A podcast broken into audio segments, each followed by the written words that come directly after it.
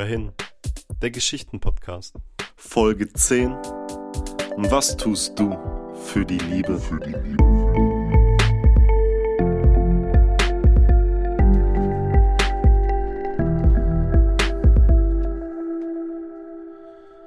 Ich war damals in der Ausbildung zum Maler und Lackierer. Noch ein Jahr, danach wäre es vorbei. Meine Freundin bedeutete mir alles, gerade weil sie mir Halt und Beständigkeit gab in einer Welt, die mir gerade aus den Händen zu laufen schien. Mein Vater war gestorben. Meine Familie war nicht die stabilste Konstruktion, allerdings war seine Anwesenheit wie eine Säule, die die anderen Mitglieder mitgetragen hat.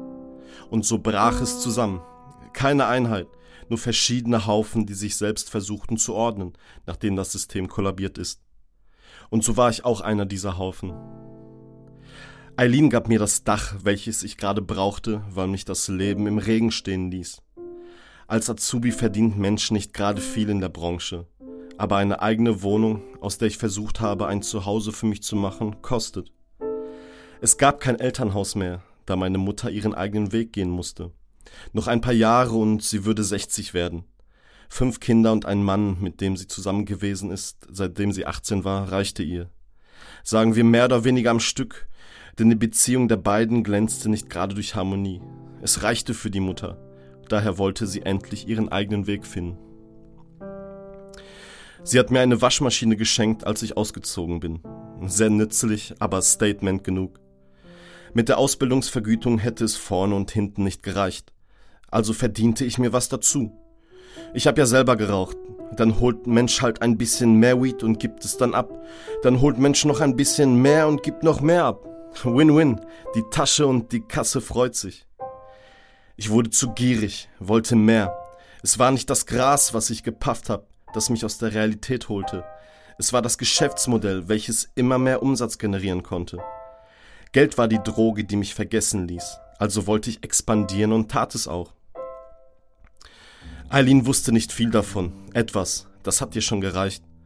Aber sie hat es akzeptiert. Ob es sie den Umständen zugeordnet hat oder nicht, kann ich nicht beantworten. Zu dem Zeitpunkt spielte es keine Rolle mehr. Geld hat sie nicht interessiert. Ich sollte mich nur nicht so weit weg bewegen. Wieder zurückkommen. Manchmal bin ich hier fremd. Immer öfter. Aber ich kam zurück, ging und kam, das hat ihr gereicht. Ich sollte nur da sein. Selbstverständlich war ich dann da. Immer öfter zu selbstverständlich. Selbst der große Streit, dass ich aufhören sollte, Scheiße zu verkaufen. Georg, wir kriegen das schon hin. Beendete unsere Liebe nicht. Es musste langsam Schluss sein. Gras war in Ordnung, aber wenn Mensch Dreck verkauft, wird er nie sauber, weil er trotzdem dreckige Leute um sich herum hat. Einer ging mir besonders auf die Nüsse. Trotzdem sorgte er für guten Umsatz. Damian. Einfach nur ein ekliger Mensch. Sein ungepflegtes Äußeres war nur ein Bruchteil so schäbig wie seine Seele, die in ihm wohnte. Würden Menschen ihren Charakter im Spiegel sehen, anstatt ihr Gesicht, hätte er definitiv in eine verweste Fratze geschaut. Ah, die Sache an Drogen ist theoretisch Segen wie Fluch. Flucht aus der Realität. Und somit war ich auch blind und schätzte das alles um mich herum lockerer ein, als es eigentlich war. Nur weil es Alltag ist, heißt es nicht, dass es normal ist obwohl normal als das Alltägliche umschrieben werden kann. Von da aus war ich einfach nur ein Idiot. Adamian konnte nicht immer sofort bezahlen, aber dieser Pisser hat irgendwann bezahlt, um neuen Stoff zu kriegen. Daher akzeptierte ich ihn als Kunden. Das Kundennetz konnte ruhig den Bach runtergehen. Aussteigen war der Plan. Noch ein paar Scheine mit dem Restbestand machen und dann vielleicht in den Urlaub. Von mir aus nur in den Wald, ein Zelt, sie und ich, das Paradies auf Erden, mehr brauche ich nicht. Dieser kaputte Junkie rief mich an und ich hätte ihm den Rest für einen fairen Preis gegeben. Also trafen wir uns.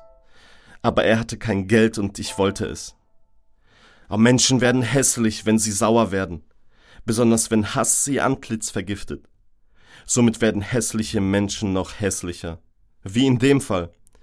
Ich konnte seine scheiß Visage nicht ertragen und verpasste ihm einen Schwinger. Im Volksmund würde ein Mann seiner Statur spöttisch als Lauchgestalt verhöhnt werden. Ja, und so flog der Lauch. Verpiss dich, du Affe, und ruf mich nie wieder an. sprudelte aus meiner Kehle. Diskretion ist das A und O. Sie wussten nie meinen richtigen Namen und auch nicht, wo ich wohne. Für die Anonymität ist eine Reise an das andere Ende der Stadt ruhig zu verschmerzen. Es war halt mein Job. Ich hätte es besser wissen müssen. Der Tag war ein herrlicher Sommertag. Keine Wolke am Himmel, nur strahlendes Blau. Eileen wollte spazieren gehen. Ich hatte Hunger. Ja, das lässt sich gemeinsam lösen. Ein paar Sekunden nachdem wir die Tür hinter uns zusammenzogen und den Bürgersteig betraten, klingelte mein Telefon. Damian. Das Imponieren liegt jungen Männern im Blut, also wollte ich den Typen zur Sau machen. Jung und dumm. Noch hatte ich kein schlechtes Gefühl. Der scheiß Junkie sollte erst mal ein paar Worte sagen. Hi Georg, du hast dabei eine schöne Freundin. Schöne rote Schuhe. Mir blieb das Herz stehen und meine Beine taten das gleiche. Na geh ruhig weiter. Wut stieg in mir auf.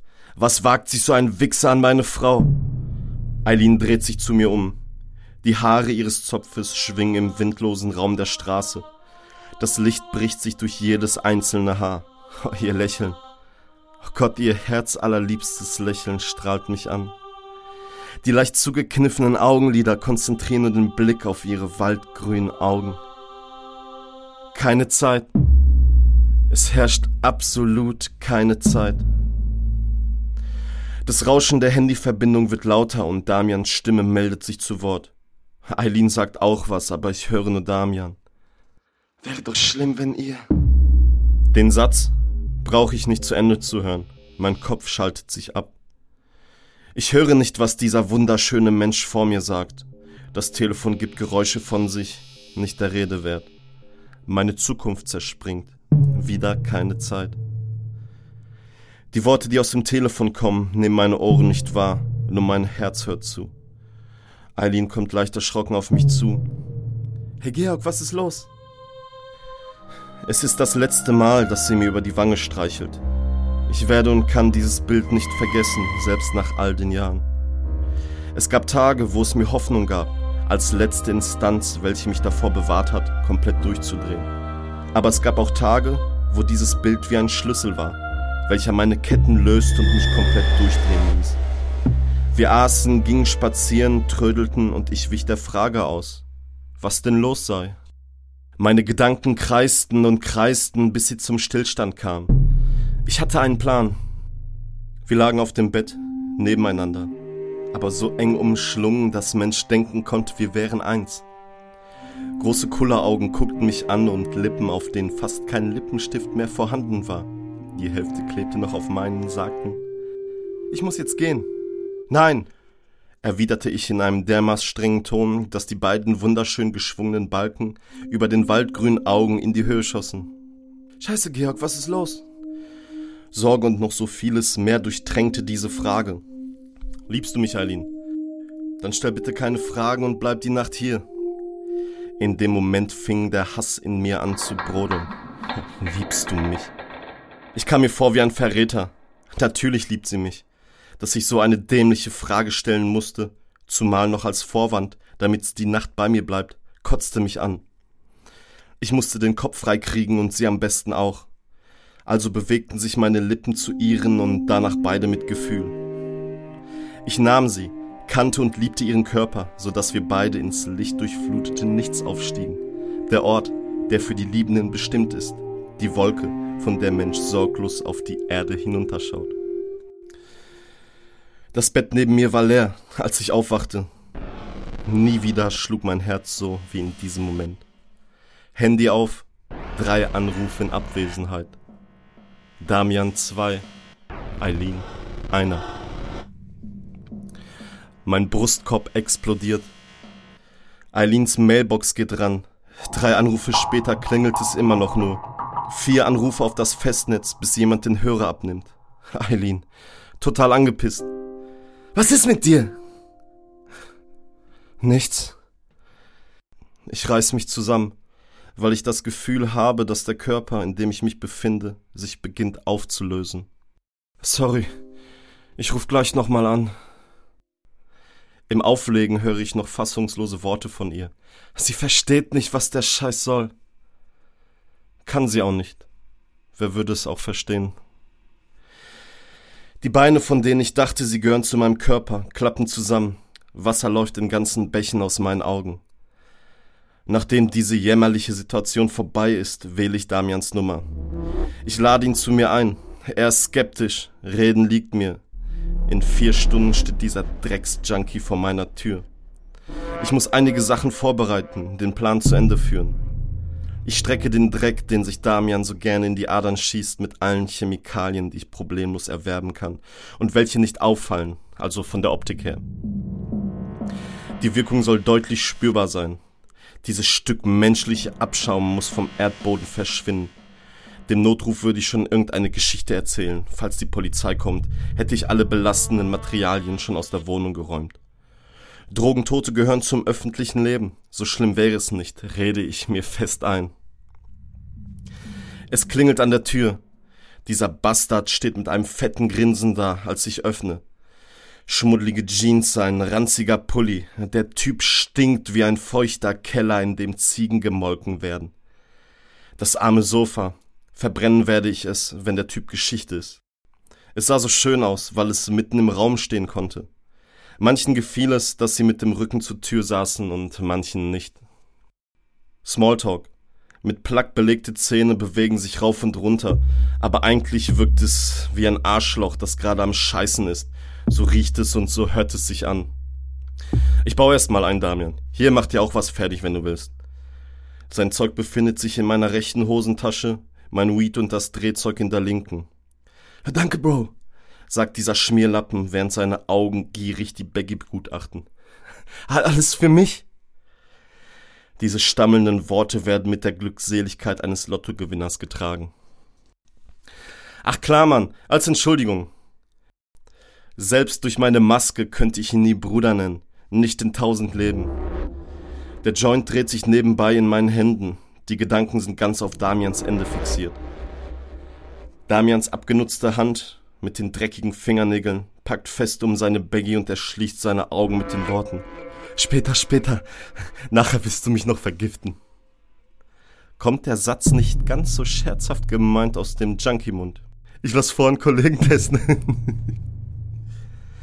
Sein Gelächter schneidet sich tief in meine Seele. Es durchdringt meinen Körper ohne Probleme und lässt mich für einen Moment gefrieren. Ich muss zum Glück an Gollum denken, bevor er zu diesem kaputten Wesen wurde. Da war er ja auch ein richtiger Hobbit. Deswegen muss ich lauthals lachen obwohl mir absolut nicht danach ist. Ach, mach was du willst, aber ein Bier müssen wir trinken, um den Frieden zu besiegeln. Sage ich, während ich aufstehe und in Richtung Küche gehe. Keine Sorge, es ist noch zu. Du kannst dir sogar aussuchen, welches du trinken möchtest. Du paranoider Vogel, du.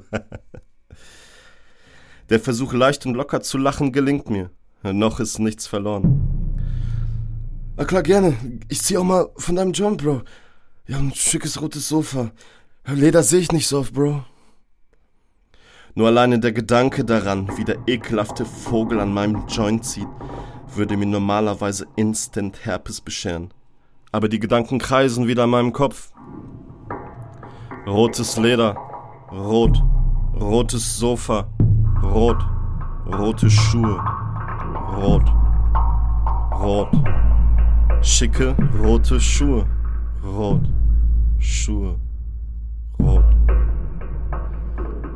Das Bild von Eileen erscheint mir vor den Augen. Zum ersten Mal fällt der Schlüssel ins Schloss und löst die Ketten, die den Dämon in mir befreien. Alles passiert so schnell, aber auch so langsam, als würde keine Zeit herrschen. Das sind keine Gedanken. Sondern Instinkte. Ein Blick auf meinen Schuh reicht, damit meine Finger den Schnürsenkel lösen. Zwei Umdrehungen mit den Handgelenken reichen, damit der Schnürsenkel fest in meinen Händen liegt. 13 Schritte, bis ich hinter Damian stehe und keine Sekunde des Zweifels. Eine Bewegung und er bekommt keine Luft mehr. Zappelnd und um sich schlagend versucht er sich zu wehren. Na, wäre doch schlimm, wenn dir etwas passiert. Sind die einzigen Worte, an die ich mich erinnern kann. Es waren aber nicht die einzigen. Da lag er nun, Der Pisser hat es geschafft, noch mehr zu stinken. Wenn Menschen sterben, entspannen sich alle Muskeln. Und wirklich alle. Und so schiss er sich in die Hose. Vielleicht schon vorher, das war jetzt egal. Meine Hände zittern noch. Alles geht daneben, als ich versuche, einen Joint zu bauen. Ich sehe einen am Boden liegen, neben Damian. Aber den Teufel werde ich tun und an dem versifften Filter ziehen. Nach fünf Versuchen brennt der neue Joint. Ich bilde mir kurz ein, dass er nach Schwefel riecht. Nach dem dritten Zug tue ich das als Spinnerei ab. Ich habe grad größere Probleme. Was willst du tun, Georg? fragt eine Stimme in meinem Kopf, die sich nicht sehr nach meiner anhört. Ich höre sie zum ersten, aber nicht zum letzten Mal. Ruf jetzt den Notruf, Georg. Stille. Georg. Stille. Georg! Sei still! Brülle ich in den leeren Raum. Ein rotes Tuch fällt vor meinen Augen und ich verliere mich in meiner Wut. Gut, weil mein Kopf sich wieder mit meiner Stimme füllt. Du scheiß Hurensohn. Du scheiß Hurensohn, fahr zur Hölle! Den Worten folgt ein Tritt gegen den Leichnam. Es folgen mehrere Minuten an Schuldzuweisungen, Tritten und Fausthieben, bis ich auf meine Knie zusammenbreche und einfach nur heulen will. Aber es kommt nichts. Leere. Keine Zeit, kein Gefühl. Nur schwarz. Es wird dunkel in mir. Ich bin an allem schuld, denke ich mir in meiner Verzweiflung, nicht er, sondern ich. Da hast du recht, Georg spricht die Stimme in meinem Kopf und lacht und lacht und lacht und lacht und lacht.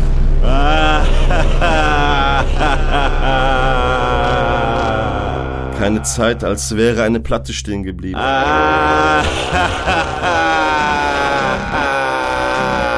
Gott, Gott, Gott, Gott, Gott, Gott, rede ich immer lauter vor mir her. Immer verzweifelter bohre ich meine Finger in die Oberschenkel, ohne es zu merken, aber er hört nicht auf und es hört auch nicht auf. Oh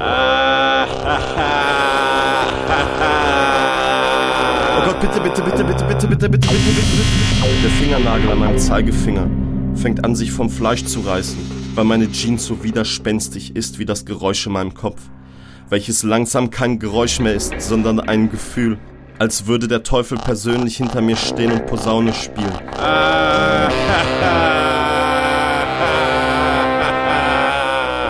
Mein Zeigefinger schnackt nach unten, als mein Nagel aus seinem Bett gerissen wird. Gott sei Dank. Der physische, schlagartige Schmerz weckt mich aus diesem Albtraum und spuckt mich aus, aus dem Maul der Hölle, die mich gerade begann zu verschlingen. Ich trinke alles an Alkohol, welcher mir in meiner Wohnung in die Hände kommt, und rauche so viel, wie ich rauchen kann. Nach Stunden der Selbstgespräche falle ich endlich in einen fast traumlosen Schlaf. In meinem Traum sehe ich eine schwarze Gestalt durch meine Wohnung wandern. Manchmal steht sie einfach nur da und es scheint so, als würde sie mich anstarren. Sie hat keine Augen, aber ich fühle den Blick tief in meiner Brust. Schweißgebadet schrecke ich auf. Nicht mal den Bruchteil einer Sekunde lässt mich das Leben in der süßen Hoffnung, dass dies alles nicht passiert ist. Ich wache im Wohnzimmer auf und sehe, dass ich nicht alleine bin. Eine Stunde vergeht. Regungslos. Ein Körper, der sitzt. Einer, der liegt. Keine Seele. Keine Zeit. Eine weitere Stunde, die vergeht. Ich vergesse alles um mich herum. Das Handy klingelt stumm, aber kontinuierlich. Mehr Zeit vergeht. Es klingelt an der Tür. Wie komme ich hier wieder raus? Es klingelt Sturm. Er muss hier weg. Jemand klopft. Keine Einbildung. Georg, mach auf! Eileens Stimme ist wie ein Glas Kristall und der klare Ton bringt mein Innenleben erst zum Vibrieren und dann zum Zerspringen. Das Erbrochene steigt aus meinem Hals und klatscht auf den Boden. Es klopft weiter. Ihre Stimme entfernt sich von mir. Er muss hier weg. Keine Ahnung, wie lange es gedauert hat, aber die Leere, die ihre Abwesenheit aufkeimen lässt, expandiert und lässt mich fallen. Das Geräusch der zufallenden Haustür begrüßt die Dunkelheit wie das Schließen des Sarges. Der startende Motor klopft mit seinen Zylindern wie der Hammer auf die Nägel, die durch das Holz getrieben werden. Sie fährt weg und der sich entfernende Ton ihres fahrenden Autos ist wie das Herablassen in den kalten Boden. Erde prasselt auf den Sargdeckel. Ohnmacht. Ich sinke tiefer hinab. Weg. Sie, er, ich.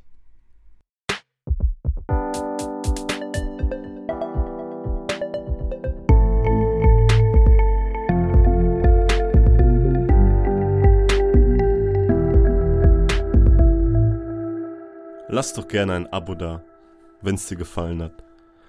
Bis zur nächsten Folge. Ciao.